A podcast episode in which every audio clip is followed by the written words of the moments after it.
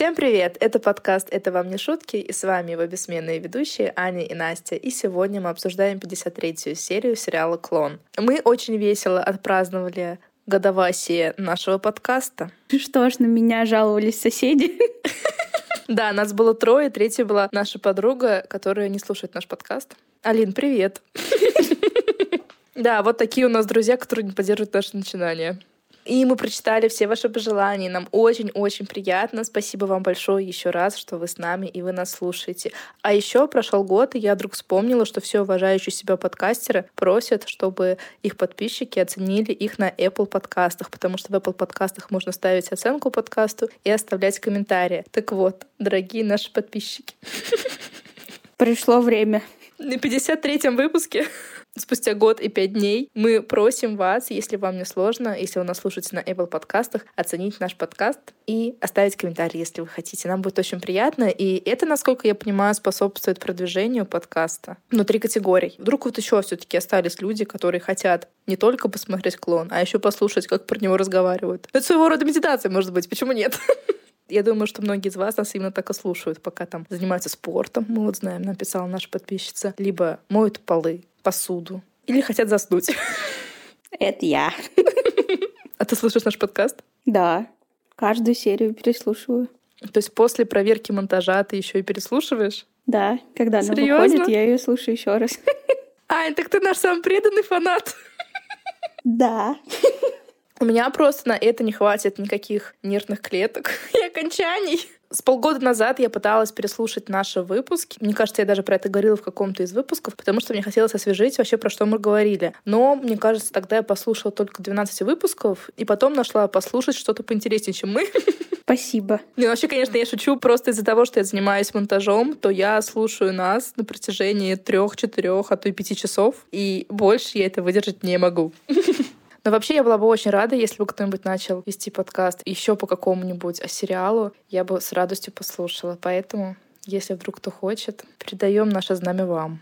Потому что это на самом деле очень успокаивает. Я пытаюсь найти себе какой-нибудь подкаст, чтобы послушать, пока я делаю какие-то домашние дела. Но мне почему-то так все скучно, я не могу. Потому что за умные подкасты мне не хочется слушать пока что. Я слушаю аудиокниги для этого. А чего-то легкого и смешного я найти почему-то не могу. Мне кажется, я их переслушала уже все, все три штуки, которые находила когда-то. Если вдруг у вас есть какие-то рекомендации по подкастам смешным, легким, в просто формате болтовни, оставьте нам, пожалуйста, ссылочки в комментариях к этому выпуску. Я буду очень благодарна благодарна. Ну все, а теперь мы приступаем к нашему подкасту и к нашим линиям, которых в этой серии будет много, но они будут все небольшие, кроме одной. А наша первая линия будет совсем маленькой. Она у нас про Деузу, которая, как мы помним, в прошлой серии вернулась в пора и теперь страдает из-за своего ужасного сына который так не начал себя нормально вести, а Деуза все не может с этим смириться. И Массини ей говорит, что вот если бы ты его привезла раньше, то все было бы проще. И рассказывает Деузе, что Лео не хочет ни с кем общаться, распугал всех мальчиков, которые приходили с ним знакомиться, и бродит где-то один постоянно. А вообще у Лео были какие-то друзья его возраста? Мел? Но они просто виделись на две минуточки три раза.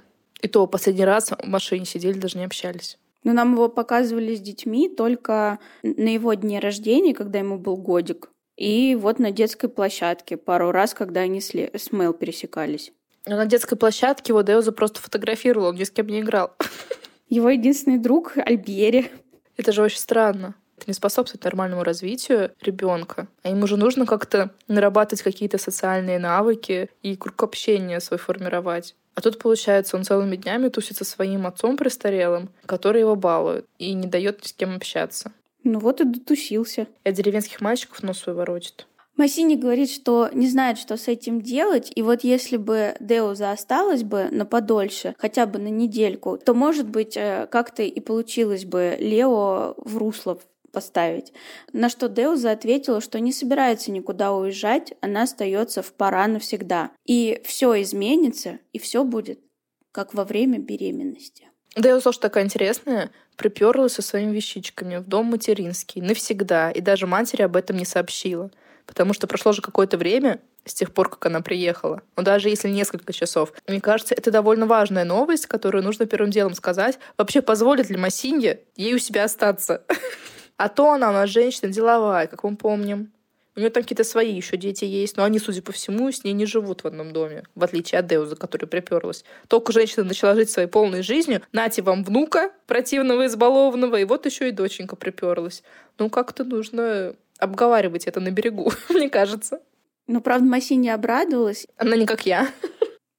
Но добавила, что как прежде уже не будет, когда дети рождаются, они нам уже не принадлежат. Это изречение в духе Али. Да, и именно под этот аккомпанемент слов Али «Ваши дети уже не ваши дети, они сыновья и дочери тягот собственной жизни» И нам показывают разные короткие сцены, где мы видим, что дети растут, Мэл исполняется 6 лет, Самире получается годика 3, Латифа снова беременна, а Лео продолжает быть с кислой мордой. И вот под звуки голоса Али мы в конце концов понимаем, что Али все это говорит Альбьере, который прилетел в Фес. И Альбьери тут жалуется своему другу, что Деуза так и не вернулась в Рио с его крестником, и вообще она исчезла, и он не знает, что ему делать. То есть он прилетел спустя не знаю сколько лет, когда он там последний раз Алиты видел, и сразу же насел на друга со своими проблемами. А где жена? Кстати, да, как она его одного отпустила. Она там дальше по серии забоится его отпустить в соседний квартал. А тут, понимаешь ли, в другую страну три пересадки. Ну, как будто ни было, Альбери каким-то образом добрался до Марокко целый невредимый и без Эдны. И Али в своей манере отвечает на все вот эти излияния Альбьери, что значит так предписано, судьба твоя в руках Аллаха. Но что он еще может сказать? Они в это время сидели в кафешке и пили чай. И Али берет своего друга за ручку, и они дружненько идут в дом Али. Жади, конечно же, послась в доме Али в это время. Она их увидела и сразу же в Альвере признала крестного Лукаса. И начала тут же лихорадочно расспрашивать Зурайда, говорил ли он что о Лукасе. Зурайда в это время рассказывала, что у Латифа ребенок уже начал шевелиться, но Жади просто ноль внимания на эту информацию. У нее сердечки в глазах загорелись, она там все подпрыгивает от возбуждения. Ее интересует только Лукас, которого она, получается, не видела у сколько? Три года. Ну и получается, три года назад они виделись на 15 минут, и до этого они не виделись не знамо сколько. Она его тогда послала, семь лет назад послала, и все равно Лукас, Лукас, Лукас. Она чат-бот той же версии, что и Лео. На одном заводе клепали. А Али и Альбери в это время прошли в гостиную, и Жади с Зурайдой проскользнули за ними. Али подозвал Зурайда, чтобы она сделала им чай, а Жади там спряталась, но даже не спряталась, а просто села на лестницу, там даже не было занавесочки привычной нам и решила послушать, о чем они будут разговаривать. Али прекрасно ее увидел и спросил у Альбьери, глядя в это время на Жаде, а как поживает Лукас? Альбери по какой-то причине знает, как Лукас поживает, хотя мы не замечали, чтобы вообще с кем-то общался, кроме Лео. И говорит, что у Лукас все хорошо, дочка у него растет, и он правая рука отца. Бизнес воротила. Может, за три года на чему-то научился. А это сколько получается им сейчас лет? Ну, Лукас около 30 получается, а Жади, наверное, 27 где-то. Ну да. На Лукус, наверное, 28-29, вот так. Жади, услышав эти слова, грустно понурилась и пошла на кухню, где Зурайда опять же показывает фотокарточки Самира Жади.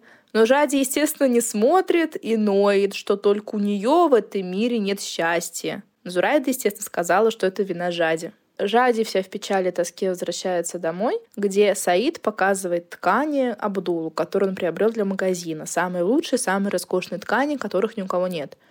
Ну, то есть, получается, Саид у нас не бросил фабрику, это во-первых. А во-вторых, интересно, что же случилось с его новым бизнесом с отелями? И случилось ли что-то? Он же сейчас тут скажет. Да? Он сказал, и, кстати, я подписал контракты с э, сетью отелей. О, я прослушала. Это ему три года нужно было, чтобы подписать контракты? Такие дела воротил. Я думала, в России бюрократия. Он же после этого супер-пупер богатым человеком станет. Ну ладно, извините, прослушала. Он видит Жади, и очень холодно у нее спрашивает, где ее носила. Она сказала, что была сначала у Али, а потом пошла смотреть на студентов. И тут мы узнаем, что оказывается Жади все эти годы, все эти десятилетия хотела учиться. Нам про это не говорили примерно 52 серии, но оказывается, Жади все эти года хотела учиться на врача. Но у Абдулы есть свое мнение на это. Ты бы лучше подарила мужу детей, вместо того, чтобы мечтать о месте, где мужчина и женщина находятся вместе. Они не вместе, дядя, группа раздельная. Не всегда. Не всегда. Они утверждают, что раздельны, но все равно пересекаются друг с другом в саду, во дворе. А этого не должно происходить. Дядя Абдул. Единственное, что должна знать женщина, это Коран, чтобы учить своих детей. Если женщина хорошо подготовлена перед свадьбой, она все умеет. Вы против того, чтобы женщина училась? Если у нее есть дом и дети, зачем ей ходить по улицам? Я не верю, Саид, что ты разделяешь мнение дяди Абдула. И что против того, чтобы я стала врачом. Только если ты будешь лечить женщин и детей. Хорошо. Я буду лечить женщин и детей. Мы потом поговорим, Шади, потом. Получается, у нас Жади с Саидом в браке 10 лет уже. Ну, лет 9, почти 10. И она за это время не смогла его уговорить, выучиться. За это время уже как раз получают диплом. Это ж сколько еще надо будет учиться? Может, конечно, в Марокко какой-то экспресс-курс? Просто в прошлых сериях нам показывали, что у Жади и Саида были прям хорошие отношения, я бы сказала, замечательные. И он весь такой расплавлялся под ее нежностями. Мне кажется, если дальше так продолжать с ним общаться, он мог ей дать, что она вообще захочет. Но он ей только золото дарил, и все. Мне кажется, она просто нормально себя вести не умеет, она злюка. Да, к сожалению, она оказалась в такой ситуации неприятной, то, что ее выдали замуж насильно. Но Саид на самом деле не самый плохой вариант. Да, у него есть странности маньяческие, но тем не менее. С ним, мне кажется, можно наладить диалог. И у нее было кучу лет на это. Но она большую часть времени вредничала. Прокрастинирует она большую часть времени. Ну да, я понимаю, ее это расхолаживает. Это ты думаешь, вот завтрашнего дня я точно пойду учиться, вот завтрашнего дня начну учить английский, вот завтрашнего дня пойду бегать, а потом наступает завтрашний день, послезавтрашний, после-послезавтрашний, а потом прошло 4 года, а ты так и не открыл учебник английского языка на первой странице. Прекрасно понимаю. А почему она так зло отреагировала, когда Саид ей сказал, что будешь учить только женщин и детей? И она такая, да, буду учить женщин и детей. Какая ей разница? Главное — учиться. Да, я тоже на это обратила внимание. Там не учить лечить. Ой, извиняюсь. На самом деле разницы нет никакой, потому что, очевидно, если она живет, продолжает жить в Марокко, даже если они переедут в Рио, это каким-то образом она сможет получить квалификацию врача, она будет работать в женской поликлинике, в женской больнице. Это само собой разумеющаяся вещь, мне кажется. Тут вообще выбить бы учебу. И вот поэтому я говорю то, что мне кажется, с Саидом можно было наладить какой-то диалог по поводу учебы. И разговаривать про это лучше не при Абдуле. Это точно. Нужно просто было хитренько, помаленечку, обходными путями, потому что Саиду с готовностью сказал, будешь лечить только женщин и детей. То есть, если бы она до этого про это сказала, возможно, все это быстрее бы ускорилось. И она, по-моему, уже в свои 30 лет была доктором. Ну, или хотя бы там на пятом курсе. Станцевала бы лишний раз саблями и уже бы закончила. Да, почему нет? В войне все средства хороши. Абдул, конечно, у нас э, особенный человек. Он чтит все традиции, которые, наверное, в его голове сохранились еще со средневековья. И его лучше в это точно не впутывать. Тут не Назира, так Абдул. Не Абдул, так Назира. Но Жади злая ушла от них. А Саид пошел провожать Абдула на улицу в Освояси. И Абдул в это время дает ему совет. Если хочешь, чтобы все получилось, выслушай женщину и сделай все наоборот. Старый и злобный пень. Вредный. Жадя же вернулась в комнату, где лежали эти ткани, где мужчины обсуждали деловые дела. Психует, злится. И тут берет все вот эти рулоны этих роскошных тканей, раскрывает ставни своего прекрасного дома. Оказывается, практически на улице. Ну да, ставни сразу же выводит на улицу. Такое ощущение, как будто бы ее дом продолжение улицы, я бы сказала. Просто арка с воротами. И начинает кричать, созывать народ и раздает эти ткани, приговаривая, что это Аллах вас благословляет. Это увидел Абдул, а Саид в это время стоял где-то в стороночке, подошел к нему и сказал, что творит его жена. Саид метнулся кабанчиком в гостиную, орет на нее, грозится свернуть шею. Абдул говорит, это нужно было сделать в первую брачную ночь. Добрый человек. Саид хотел замахнуться на Жади или не знаю, что сделать, но Жади просто вылезает через эту арку на улицу. Саид почему-то не полез в эту арку, в это окно, а вышел человеческим образом через дверь. Это ниже его достоинства. Наверное. И тут начинается натуральная погоня, как в экшен-боевиках. Погоня, погоня, погоня, погоня.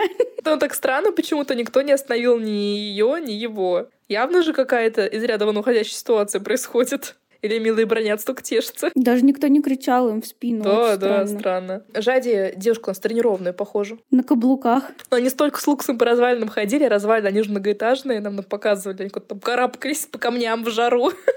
И вот Жади без капельки пота в своих паранжах, в своих одеяниях добежала до дома Али, пряталась за Зурайда.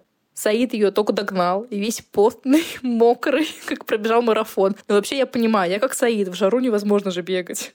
И тут начинается скандал. Карима позвала Али, сказала, что Саид рвет и мечет. Али подскочил, побежал в это патио, и Саид начал ему кричать, что эта женщина выбросила его деньги на ветер, и она его погубит. И трижды проорал. «Я с тобой развожусь!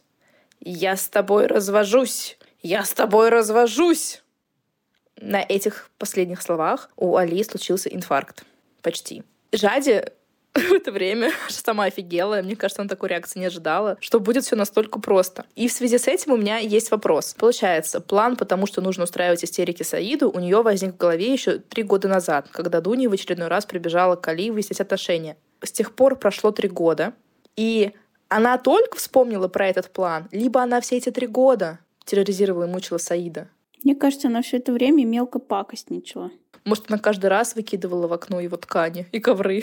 Поэтому Саид так разорался, что она выбрасывает его деньги на ветер. Потому что до этого, как мы помним, Жади типа потеряла огромную шкатулку драгоценностей. И ничего, он только по головке ее погладил. И надарил еще больше. А тут, получается, она выбросила просто ткани, и он вот вспылил. Мне кажется, это просто был заключительный аккорд. Снежный ком наконец-то рассыпался. Да, наверное. Али пытался дрожащим голосом его вразумить, но Саид слетел с катушек. Что ты сделал, Саид? Эта женщина пустит меня по миру, дядя. Она меня доконала, она меня измучила. Жить с ней все равно, что гореть в пламени ада. Она сама и есть пламя ада. Она заставила меня гореть в пламени ада. Она превратила мою жизнь в мучение. Она выбросила на ветер мои деньги. Она не умеет вести дом, пересаливает всю пищу, не заботится о моей одежде, моем благе, не думает обо мне, когда меня нет, и не дает мне детей. Саид, она не любит меня, дядя.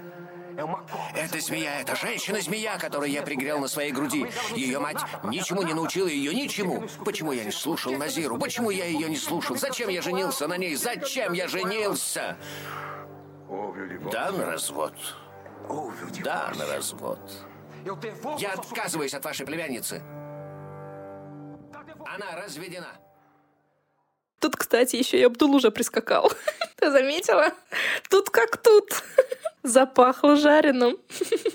Да, Саид очень эмоционален, поэтому, наверное, все-таки Жади постепенно все три года капала ему на мозг. Он же с ней очень холодно разговаривал, когда она пришла только домой вот за несколько минут до. И она на него очень зло посмотрела. То есть у них это, наверное, все-таки нарастало напряжение в отношениях. И вот, наконец-то эти отношения дали трещину, которую не склеить. Хотя, если у вас есть хороший клей-момент, склеить можно все.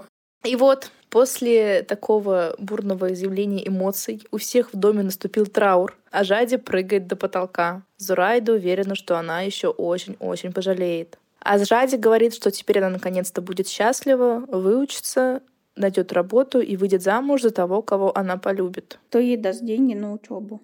Дядя поди даст все-таки. Он же обещал ей 10 лет назад, что ты пойдешь учиться. Кому две с половиной тысячи долларов еще возвращать за нее? Точно, точно. Ты думаешь, что он так расстроился? Это Жади, это какой-то неликвидный товар, плохой актив, пассив, и не знаю, кто он там. Зурайда ей говорит, ты все опять про своего луксу думаешь? Уже хватит. Но Жади уверила, что нет, никакого лукса ей не надо. Она просто хочет жить спокойной жизнью со своей работой, чтобы никто ни к чему ее не принуждал. И тут же через три секунды начинает Зурайда капать на мозг, что ну вот ты же сама мне нагадала на кофейной гуще, что мы вот встретимся, и прошлое пересечется с будущим, а это может означать только одно, что мы с ним встретимся и обретем наконец-то счастье. У Жади, мне кажется, биполярочка. Между этими словами, что он ей не нужен вообще, и то, что он ее счастье и свет в оконце, прошло буквально, ну, сколько, 10 секунд. это вообще было одно предложение. Зурайда же сокрушается, что это она виновата. Нагадала ей на этой гуще несчастной в этой маленькой чашечке. Я тут столько всего увидела. Мы сами удивлены. Не поместила в голову Жади дурные мысли. И теперь она зациклилась на этом. Но Жади счастлива, что она опять приезжает в дом дяди. Но он Дурайда говорит, нет, еще не переезжаешь вообще-то. Саид может раскаяться и забрать свои слова назад, потому что первый развод может быть аннулирован. И как раз аннулирование развода Али предлагает сделать Саиду в гостиной. Но Саид кричит, орет, что эта женщина ему больше не нужна, и видеть он ее больше никогда не хочет. Говорит, что вытерпел больше, чем кто-либо другой. И Абдул тут вставил, что он свидетель этому. Он у них два раза дома поел баранину, и после этого больше не мог смотреть на еду.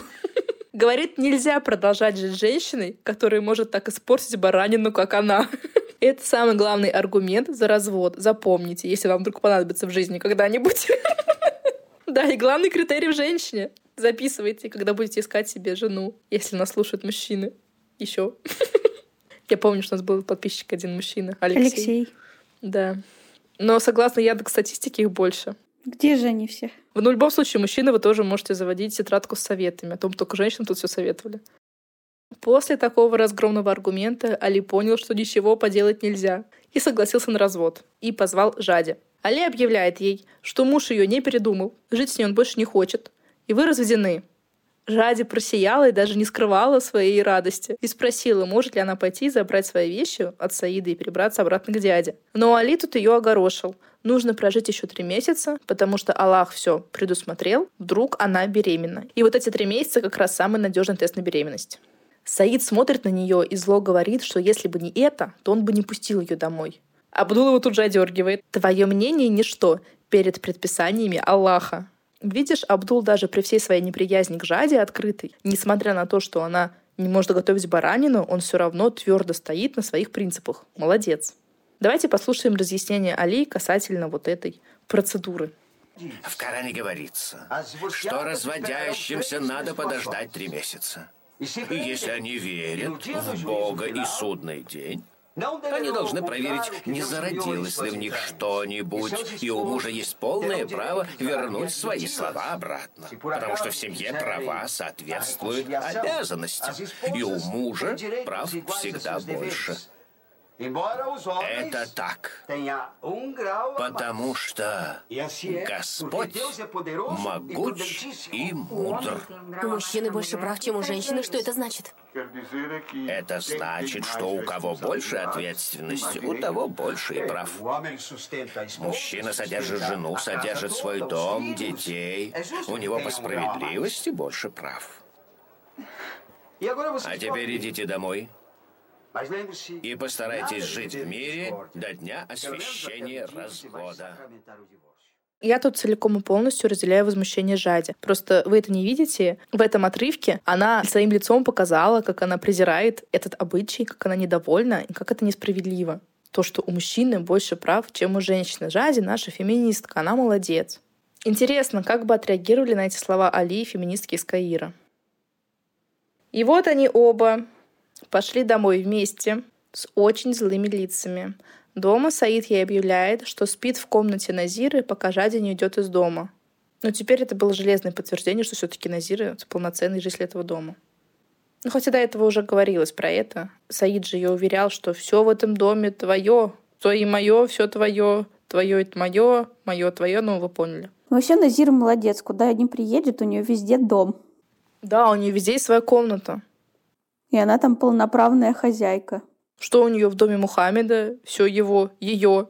Что в доме Саида? Все его, ее. Везде есть сколько места. Ну и вот пока в Марокко бушевали страсти, в Рио, в доме Мухаммеда идиллия. Он обожает своих женщин, говорит, что Латифа готовит даже вкуснее, чем Зарайда, что у них самая прекрасная дочь, и вообще все прекрасно. А Назира все эти три года живет с ними и все время, видимо, околачивается в саду. И грустно вздыхает, повисая на ограде. И вот вздыхая, она приговаривает, когда-нибудь он придет. То есть она все три года его ждет. Как мне интересно развивались их отношения, ну, Эдвалду и Назиры, после того, как они потанцевали в танзале. То есть они потанцевали, разбежались, и все. Он и не пришел к ней ни разу.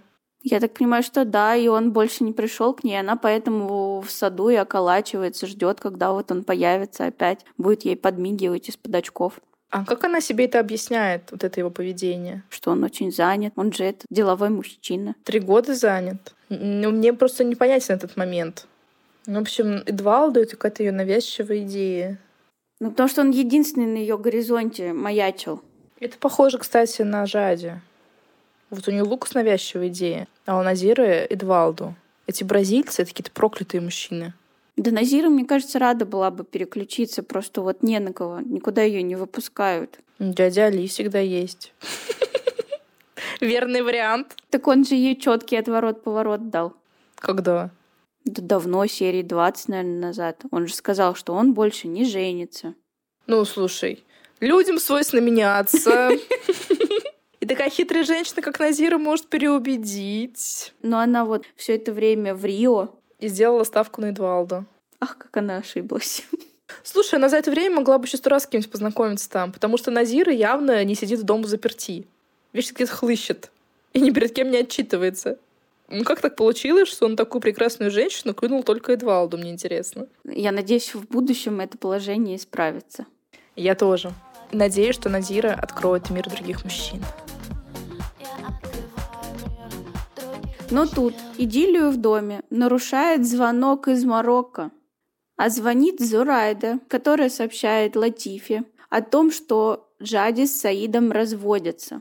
Латифа в полуобрачном состоянии кидает трубку, плачет, стенает, кричит, убегает в комнату.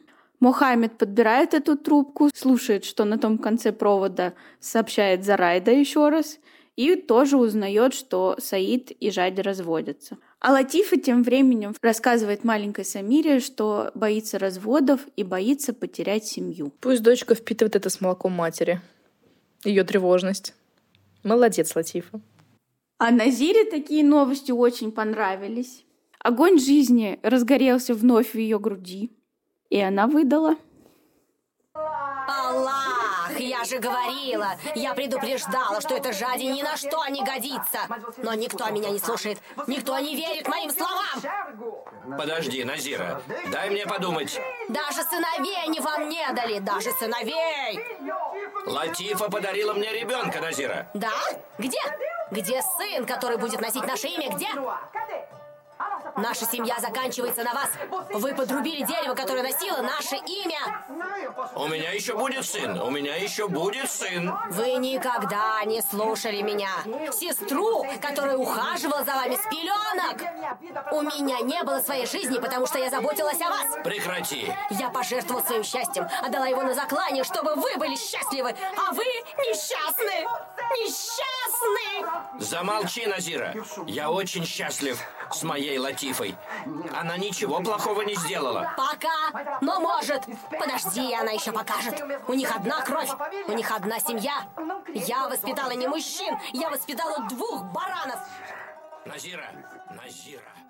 Мне нравится тут реакция Мухаммеда. Он руками показал, что хочет вцепиться сестре в горло. Но решил не испытывать судьбу. Мне кажется, Назира копила этот запал все три года. И наконец-то что-то произошло. На кого-то теперь можно спустить всех собак. Назира покинула комнату после этой тирады с гордо поднятой головой, а грустный Мухаммед побежал утешать жену в комнату. Пришел, целует, уверяет, что никогда с ней не разведется, и поклялся Латифе всеми святыми. Но опять письменно ничего не подписал. А магазин эти за эти три года очень сильно, мне кажется, разросся, потому что вещей там просто мерено-немерено. Ну, кстати, и площадь магазина достаточно большая, да? Да, большой магазин. Да, он прям такой очень интересно сделан, такой стилевый бутик. И мне кажется, он пользуется популярностью, иначе не было бы столько вещей. Ну, сдают туда точно много. Да, уж не знаю, что они там продают, потому что мы застаем Иветти за сценой, как она активно впаривает какое-то розовое платье своей покупательнице. Говорит оно французское, а французское, вы знаете, всегда в моде. И еще это платье побывало на приемах. Что бы это ни значило. Это, наверное, сразу повышает его стоимость, что она побывала на приемах и дышала одним воздухом с богемой. Лауринда на нее неодобрительно косится. И тут Эветти, чтобы уж точно продать платье, выдает, что это платье Вера Фишер. Но это очень большая тайна. На этих словах женщина сразу же схватила платье, беру, и просто всучила девочкам банкноты смятые. Лурин спросил, что это такое вообще было. И Ветти же ответила ей, что у Луринда нет коммерческой жилки. Платье висело сто лет, никому не нужное. А надо было просто рассказать историю. Немножко приукрасить, совсем чуть-чуть. Но это на самом деле действенный способ, поэтому и Ветти, я считаю, молодец. Тут в магазин Ветти зашел Альбери почему-то при полном параде в костюме. Не поняла, почему. И он допытывает девочек, писала ли им Деуза и знают ли они ее адрес в пора.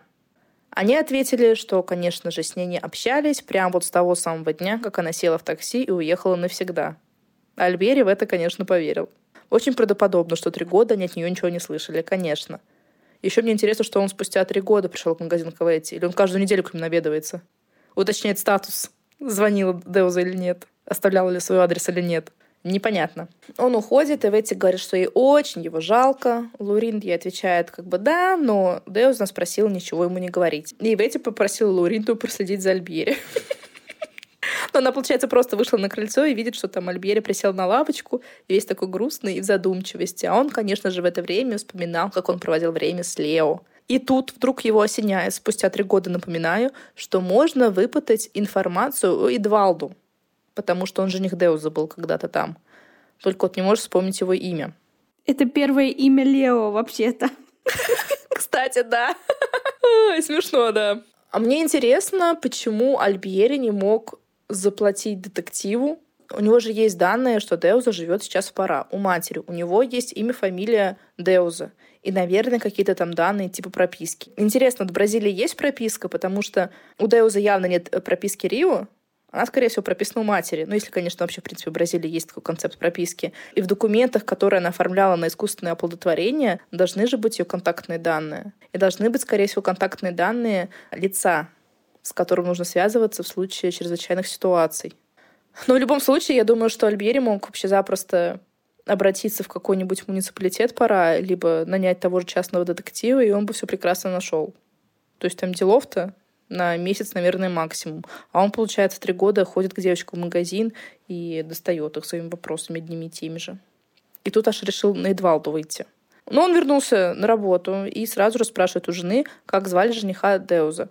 Эдна отвечает Эдвалду, потому что Эдна, наверное, помнит первое имя Лео.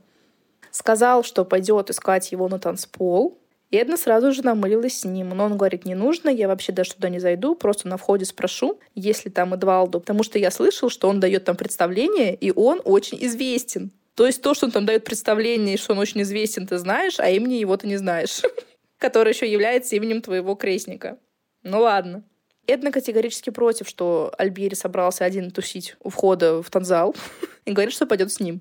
И вот нам показывают танцпол, и наша пара пришла на танцы. И одна вся вырядилась, как в последний путь, а Альбери у нас в своем привычном стиле Вассермана. Он нашел Эдвалду, который, конечно же, в этот момент обхаживал какую-то очередную девушку. И начал его спрашивать про Деузу. Эдвалду тоже про нее ничего не знает. Пытался там намекнуть, ну вы же молодец ребенка. Но Альбери говорит, нет-нет, я его крестный. Но Эдвалду, кажется, не очень поверил и заставил Альбери танцевать с какой-то девушкой. Эдну в это же время тоже там пригласили танцевать. Она очень радостно отплясывала с молодым человеком, пока не увидела, как ее ненаглядные танцуют с другой женщиной. и улыбка сразу у нее с лица куда-то сползла в декольте.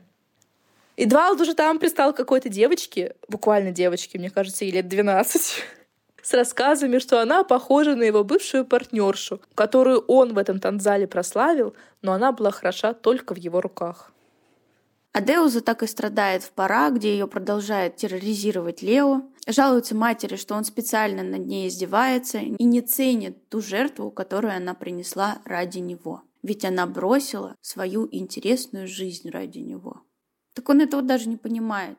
Лео все равно. Ну, во-первых, да, он не понимает, даже неважно, все равно ему или не все равно, он все-таки маленький ребенок. А во-вторых, я тут не поддерживаю Деузу вот в этих размышлениях, что я ради ребенка отказался от того, от танцев, от клиенток, от друзей и так далее. Это был твой выбор. Это был твой выбор его вообще рожать. Это был твой выбор отдать его бабушке в пора. Это был твой выбор поехать в этот пора за своим сыном. Как бы Деуза не стала в будущем из тех матерей, которые, знаешь, говорят то, что я свою жизнь положил на твое воспитание, я вот ради тебя это, я вот ради тебя то. Нет, так не нужно делать. Ты захотела все это, ты это сделала. Теперь страдай. Да. Ну вот, значит, стоит она, причитает, вспоминает танзал, говорит, как любила танцевать. Но Масин ей говорит, так иди и танцуй. На что Деуза ей отвечает, что в пора танцует только фаро, а она любила болеро или танго. Фаро — это партнерский танец, если кто не знает, народный. Ты видела, как он выглядит? Мне кажется, очень даже симпатичный. Я не знаю, что она нос гнет. Похож на бачату, наверное, и на сальсу, может быть. А вот болеро — достаточно странный танец. Он вообще, в принципе, классический, как-то из балета, что ли. А бразильская версия, они там просто еле-еле двигаются по танцполу. Мне кажется, Деуза как-то поактивнее танцевала. Там есть душа. Ну, наверное. Но Масинье говорит, не зазнавайся, ты сходи сначала посмотри, как они там танцуют. И Деуза пошла. Танзал выглядит очень даже ничего. Такое светлое помещение, все в листьях, уютно. И в этом танзале она там посела какому-то парню на уши. Говорит, что он очень похож на Эдвалду. Парень был совсем не похож на Эдвалду. Лет на 20 моложе, раза в два худее и совершенно с другим выражением лица. Может, от него вайп Эдвалду пошел. Может быть. Потому что Деуза не унималась. Она продолжала расхваливать Эдвалду, какой он был прекрасный с ней в танце. Но добавила, что вот когда они перестали вместе танцевать, он без нее погас. И в какой-то момент ей показалось, что она увидела Лео в танзале, перестала танцевать, бросила своего партнера, подошла к какой-то знакомой. А та сразу же у нее без приветствия спросила, когда эта Деуза взяла на воспитание мальчика. Деуза не смогла это стерпеть и бросилась с кулаками на эту женщину. Драка, драка. Я сейчас закрою доступ в этот единственный зал в этом пора. А, а как мы знаем, режим недопуска действует три года. Совсем от скуки в этом пора с ума сойдет. Она и так три года, получается, не ходила туда. Что ждала? Можно было раньше подраться, уже три года прошло. Ну, пока оставим Девзу и посмотрим, что у нас там с нашими ферасами, про которых в этой серии почти не упоминали. Далва все теребит, фото Диогу, все эти три года, я так понимаю. И все пристает к Мел с вопросами, видела ли девочка Диогу еще. Но Мел говорит, я вообще уже не помню, что я с ним встречалась, и больше его не видела. Далву это очень-очень расстраивает, и она жалуется Маизе, как это так, как это Мел забыла, что ей являлся Диогу. Как бы, алло, женщина, ее от этого лечили. Ее поэтому затаскали по психологам, и Леонидас думал, уж психушку пора ее определять. Поэтому, естественно, Маизу такие разговоры разозлили. Из-за этого, кстати, Маиза не развелась с Лукасом, вообще-то, если Даул забыла. И Маиза ей высказала, что не нужно про это напоминать, и нужно про это просто забыть. Но Далва просто так оскорбилась, боже мой! Начала перед Маизой, перед своей хозяйкой, напоминаем, орать, кричать, причитать, что Диогу все забыли в этой семье, и никто не хочет про него вспоминать и воспоминания о нем лелеять. Хлопнула дверью, и за дверью начала бубнить, что Маиза никогда его не любила. Но бубнить в воздух скучно, поэтому она пошла докучать Луксу. А говорила, что любит Диогу. Обманщица. А я ей поверила. Что ты бормочешь, Далва?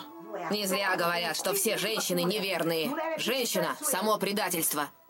Что на этот раз скажи? А вы верите всему, что они говорят. Они обманывают вас, эти женщины. Почему ты ругаешься? А я не потерплю, чтобы Дьогу оскорбляли.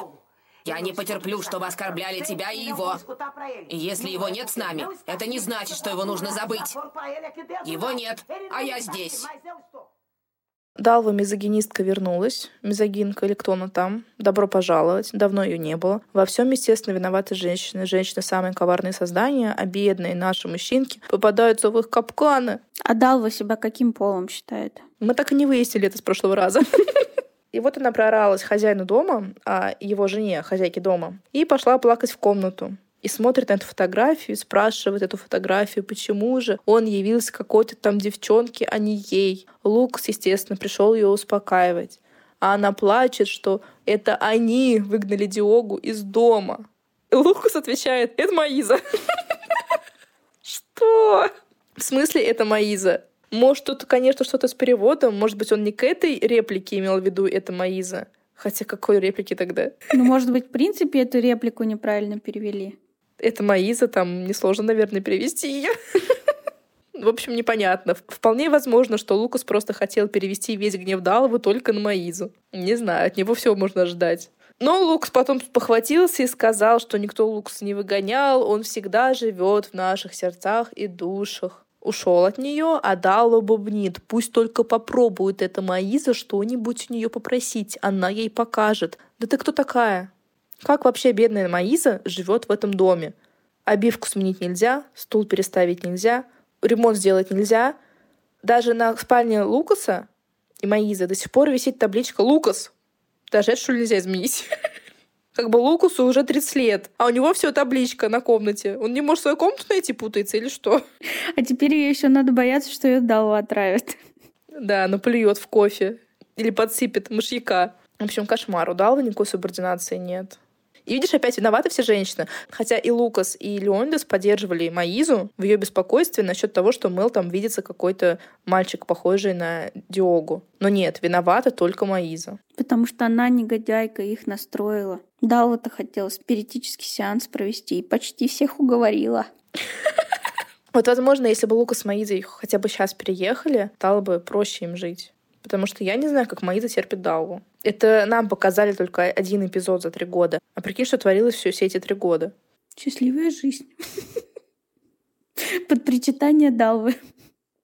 Но на этом история наших героев в этой серии заканчивается. Ну а в следующей серии мы узнаем, чем занимался Саид, пока ждал развод, как дядя Али пытался восстановить мир в семье и какими еще способами Лео будет изводить мать. Спасибо, что дослушали этот выпуск до конца. Подписывайтесь на нас в телеграм-канале, где у нас есть дополнительные материалы каждой серии. И, пожалуйста, оцените наш подкаст на Apple подкастах. До новых встреч.